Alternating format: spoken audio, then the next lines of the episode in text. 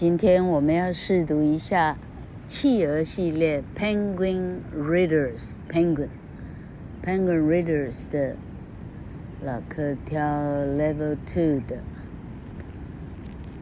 The Call of the Wild 野性的呼唤 Jack London 他可能得过诺贝尔文学奖。好，The Call of the Wild 这个插图好漂亮啊 ！Chapter One: The Man with the Club，带着木棍的男人。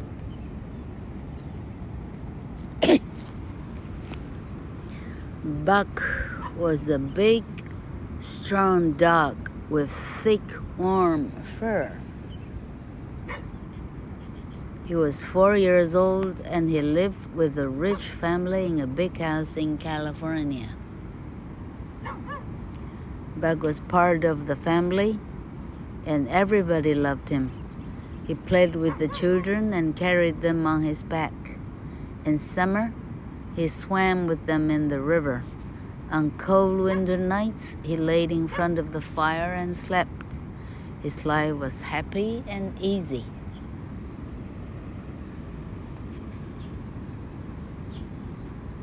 Buck Buck 是一条非常强壮的、皮毛非常厚的、很温暖的一条狗。它只有四岁大。它住在加州的一个很富有的、很大的豪宅里面。Buck 就算就好像他们的家人一样。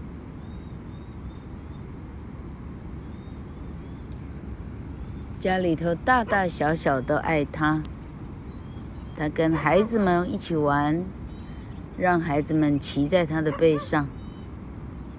夏天的时候，他跟孩子们一起在河里游泳；冬天的晚上，他就坐在壁炉前面，就在壁炉暖暖的火光前面睡觉。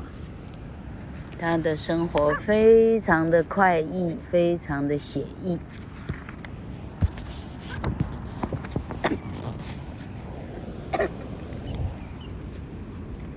But one day, everything changed for Puck, for Buck.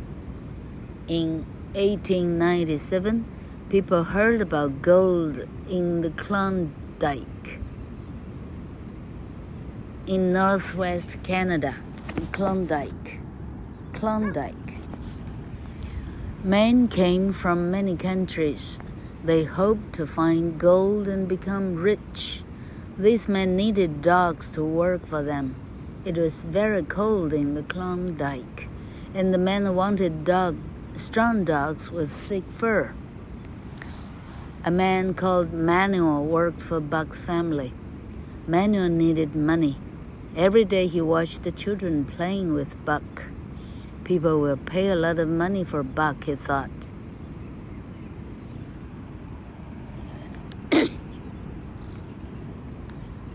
One night, Buck's family were away from home.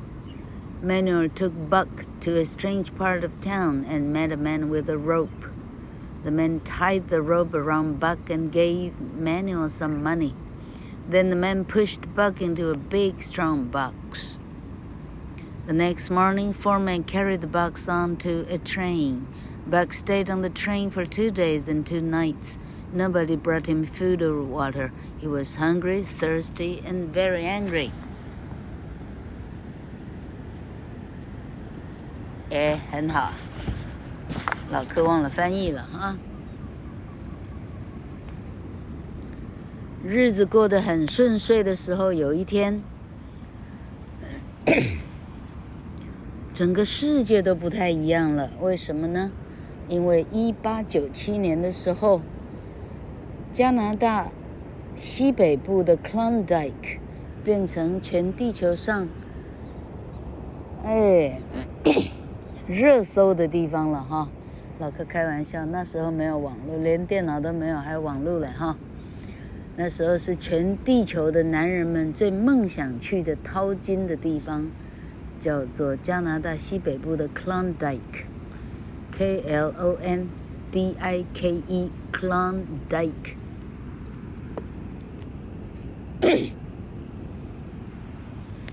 全世界每个国家的男人都来了，大家希望在那里挖到金矿，变成有钱的人。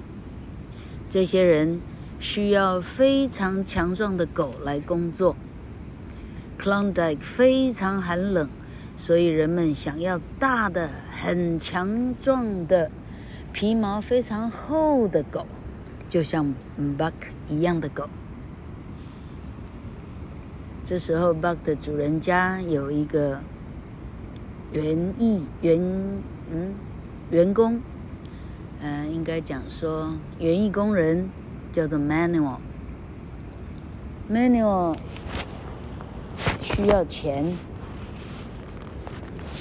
有一天，他看着孩子们跟 Manuel 玩的时候，Sorry，哈哈，看着孩子们跟 Buck 玩的时候，他心里想。我这一条狗可值不少钱了。有一天晚上，Buck 的主人全家出门去玩，Manuel 偷偷摸摸的把 Buck 带走到城里的 Buck 不知道的一个地方，遇到一个人，把狗交给了那个人，那个人带一条绳子。那个人把绳子套紧了 Buck，一手交狗，一手交钱。那个男人把 Buck 拴进去一个很大的、很强壮的一个铁笼里。第二天早上，四个男人把这个铁笼运上了火车。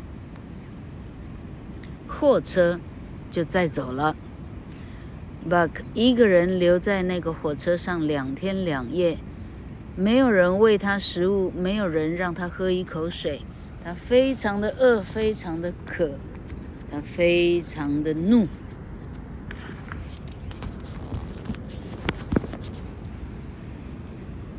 The train stopped at the town of Seattle, and a man in a red shirt came to meet it.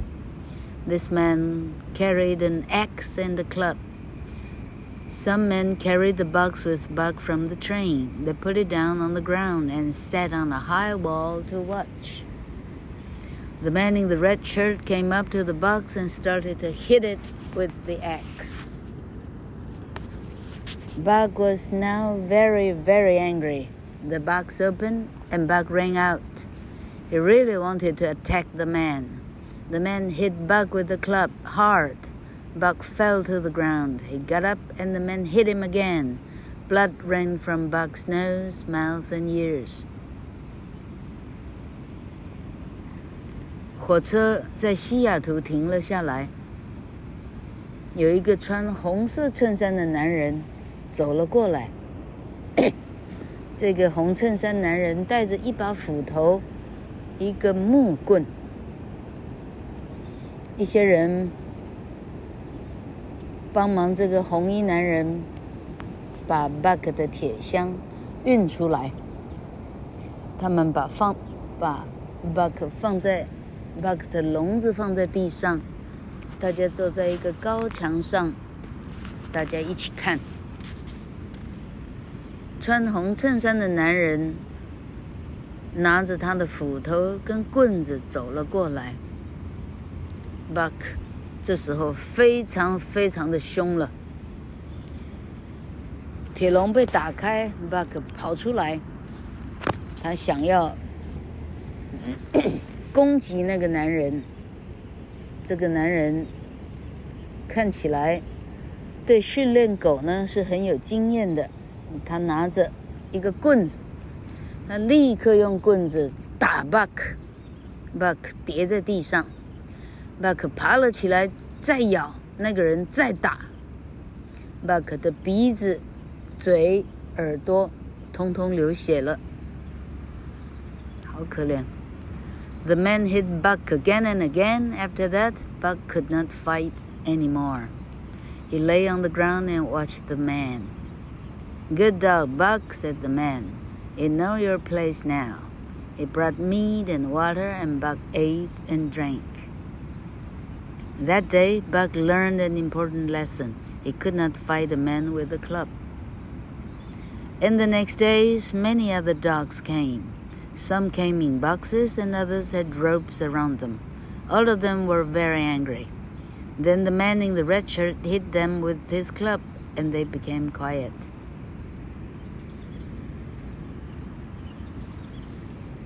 Buck 倒下去以后，那个男人继续继续不断的、不断的狠揍 Buck，一直揍到 Buck 躺在地上，基本上奄奄一息了。他没有办法再、再、再狠咬或者打斗。他静静躺在地上看着那个男人。这时候，那个男人说：“不错。”不错的狗，Buck。你现在你认识地方了。然后他带一些肉，一些水。Buck 饿到只好吃，喝水。那一天，Buck 学到了一个重要的功课。他知道他永远不要跟一个带着棍子的男人打斗。接下来的几天。来了许许多多的狗，有一些是跟 Buck 一样用铁笼被带来的，有一些是捆着绳子来的。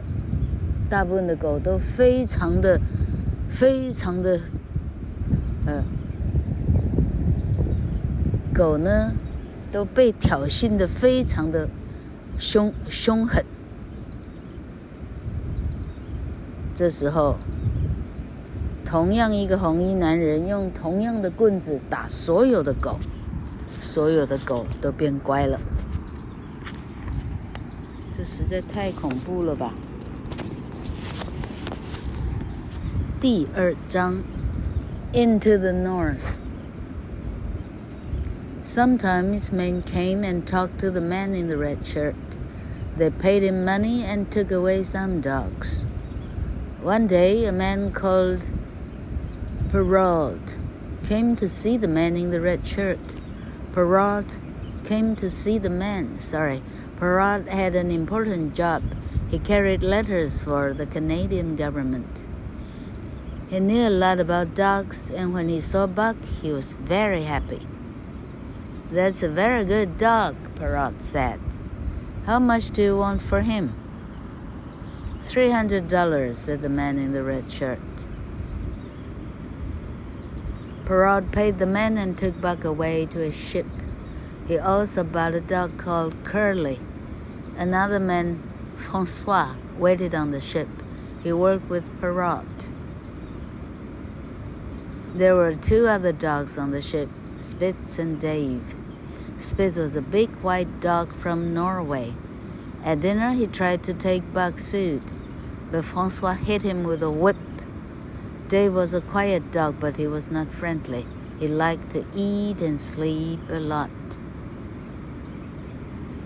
第二章，向北出发。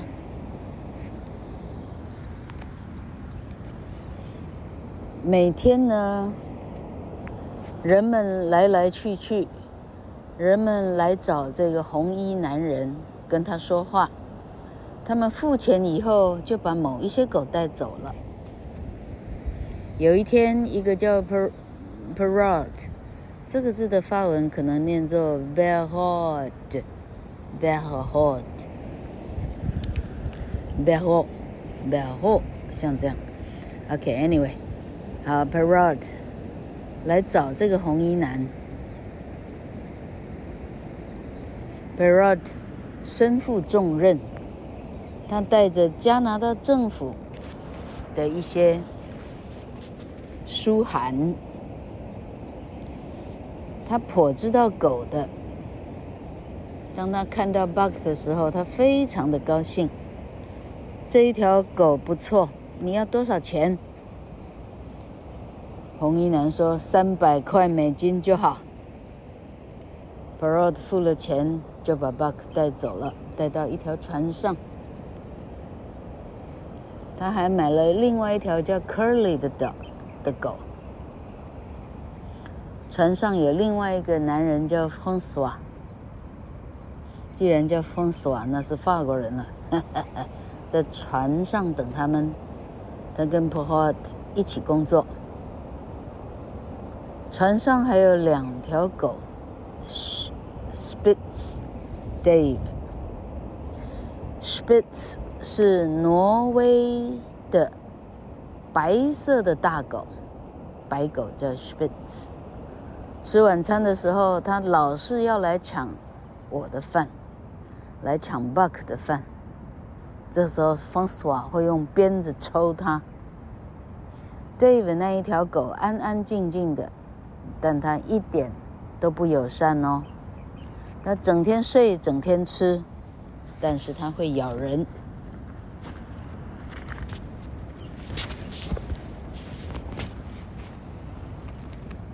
The ship traveled north from Seattle. Every day the weather grew colder. Then one day strange white things fell from the sky. Buck tried to eat them, but everybody laughed at him. You can't eat snow, Buck said Francois. The ship stopped at Skagway in Alaska. It was very cold and the snow was thick on the ground. There was a big camp there with lots of men and dogs. Many of these dogs were big and dangerous. 船就从西雅图出发了，往北开。每一天天气越来的越冷。有一天，天上有小小小小的白色的东西飘呀飘呀飘呀飘，一直飘下来。Buck 想要去吃吃看，船上每个人都笑了。Buck，你吃不了雪的，François 这样说。船停止在阿拉斯加的 Skagway 这个港口，Skagway，那是一个非常非常冷的地方，地上的积雪非常非常的厚。那里有一个很大的营区，好多好多男人，好多好多的狗，许多的狗呢，看起来非常大，非常的凶狠。Curly was a friendly dog. She ran toward one of the dogs to say hello, but the dog made an angry noise and attacked her. Curly fell on the ground, and Spitz, the big white dog, laughed at her. The other dogs ran toward Curly and attacked her. And attacked her. Francois came with an axe, and the dogs ran away. But Curly was dead and Spitz laughed again. After that, Buck hated Spitz. 这时候，跟 Buck 同一地方被抓到的这个，应该是被买来的 Curly 卷毛。卷毛是一只母狗，它非常的友善。它跑向那些狗，它想要跟他们说 “hello”，但它一跑过去呢，狗们发出非常凶猛的呃狗嚎，然后攻击他。Curly 倒在地上，挪威犬 Spitz 笑的笑倒下来的 Curly。其他们，其他的狗们冲向 Curly，一起攻击他。这时候，船上的 François 带着斧头跑过来，所有的狗就跑掉了。Curly 已经死了。挪威狗 Spitz 继续笑。从此以后，Buck 非常讨厌 Spitz 这条狗。我看我们今天读。哦，Penguin 的文章长长的很多，今天我们把这一章读完好了哈。The next day, Francois put the harness on Buck. Then he tied all the dogs together in a line. Francois stood on a sled and the dogs pulled him. That Buck is a very good dog, Francois said to Perrault. He's strong and he learns quickly. Perrault bought more dogs. Their names were Joe, Billy, and Sorlex. Joe and Billy were brothers, and Sorlex was an old dog with only one eye. Then Perrault bought three more dogs. Now he had a team of nine. Perrault had to take important letters to Dawson City, hundreds of miles north on the Yukon River. He put the letters into heavy bags on the sled, and the team left early the next morning. It was very cold, and the journey to Dawson was long and difficult. Every day they traveled many miles through the snow. Perrault walked in front of the team, and Francois drove the dogs from the back. 哦，这一章还有两三页呢。第二天，就是 Curly 死了以后的第二天呢 冯斯瓦开始把 Buck 套上，呃，工作的这个就好像马配一样，这称为狗配了。他把所有的狗绑成一个队伍，然后大家拖上一个雪橇。冯斯瓦试着层层看这个雪橇，雪橇。冯斯瓦跟 Perrault 报告说，那只 Bug 是一条不错的狗，它非常强壮，它学得很快。Perrault 听了很高兴，他买了更多的狗，例如有一只叫 Joe，有一只叫 Billy，有一只叫 Solex。Joe 跟 Billy 是兄弟的。同一胎生的，Solex 是一只老狗，它只有一只眼睛，只有一只眼睛的都被卖来了，那多厉害，被抓来了。然后的还继续买其他的狗，总共我们有九只狗。然后他需要，呃，运送一些重要的信。到玉空河，玉空河上的 Dawson City，Dawson 市，那是好几百里向北。他把所需要运送的信放进一个很重的袋子，放在雪橇上。我们九九只狗的队伍一大早。我们就离开营地了。整条整个旅程非常的冷，去 Dawson 的这个旅程非常长，而且很困难。每天我们都跑了好久好久，好远好远，好几里好几里，在雪地上跑。Perrault 在前面走，Francois 坐在雪橇上，让我们用力的向前拉。Buck watched the other dogs and learned many new things from them. At night, the dogs slept under the snow.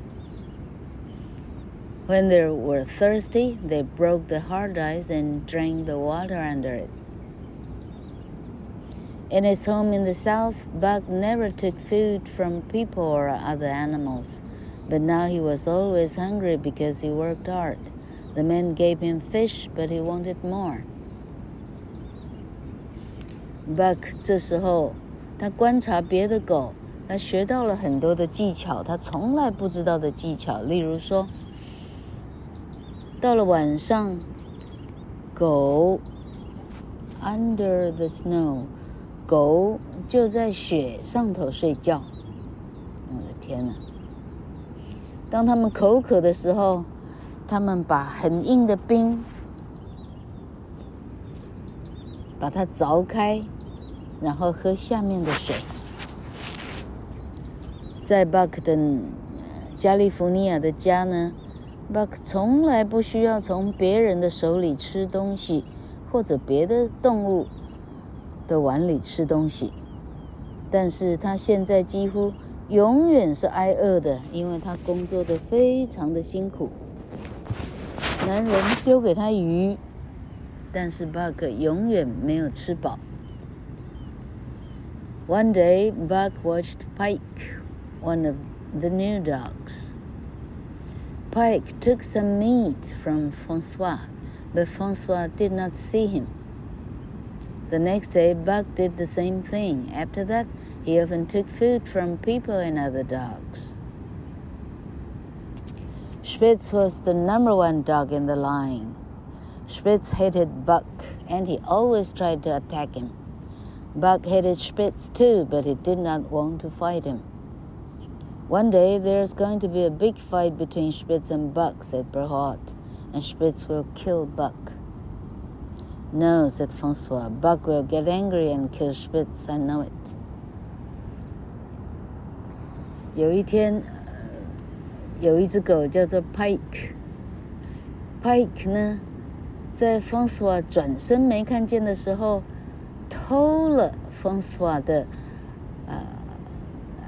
的肉块。从此以后，Buck 就学这个另外的狗 Pike，他就知道说，哎，肉是可以用偷的。从那以后，他就习惯吃啊用偷的，或者干脆去抢别的狗的食物了，因为实在太饿了。狗队里头，Spitz 是头号的狗，它是最大最强壮的。Spitz 非常讨厌 Buck，他永远想要咬他。Buck 也讨厌 Spitz，但是他并不会想咬他。这时候，两个男人聊起天来了。队长 Perhart 说：“总有一天，这两条会咬起来，Spitz 会直接把 Buck 咬死。”这时候，雪橇骑总是在雪橇上的冯斯瓦说：“你错了。”Buck 最后会非常生气，而且把 Spitz 咬死。我知道。好，今天就就看到这里。所以呢，是杰克伦敦呢，他实际上参加过这样子的队伍。他对细节可以描写的非常的、非常的详细。对这种雪橇狗有兴趣的同学，你可以看《国家地理》。嗯，老柯记得是看《国家地理》还是，还是 Discovery 哈？他们有那种雪橇狗比赛的报道。那个雪橇狗比赛的名字非常有趣，老柯很喜欢这个名字的声音，叫做 Iditarod，Iditarod。Iditarod 或者 Iditarod，Iditarod，I D I T O R O D，Iditarod，所以用声音就会拼了，根本就不用背。I did, I D I T O R O D，不就这样而已哈？那是一个狗比赛的。就是狗类的比赛，就好像我们的一级方程式会有一个一个呃赛名，这个名字就表示这种赛车的比赛。所以 Edgar 指的就是雪橇犬的比赛。哎，老柯没记错，Jack London 这本书得了诺贝尔文学奖，这样啊，好可怕哦！哎，同学们呢，我们住在很温暖的台湾哦。靠着读书，你可以，你可以连阿拉斯加的冰天雪地从书里都可以感受到。哦，好，这些插图非常漂亮，老柯会帮大家拍下来看看。如果你卖买不到买不到这个敦煌的书的话，哦，哎，老柯也养着一些狗，但我对他们很好，我绝对不会想到用斧头或者木棍来伤害我的狗，我绝对不会。好，好，我们都要爱护动物哦，动物跟我们一样，都是地球上的宝贵的生命。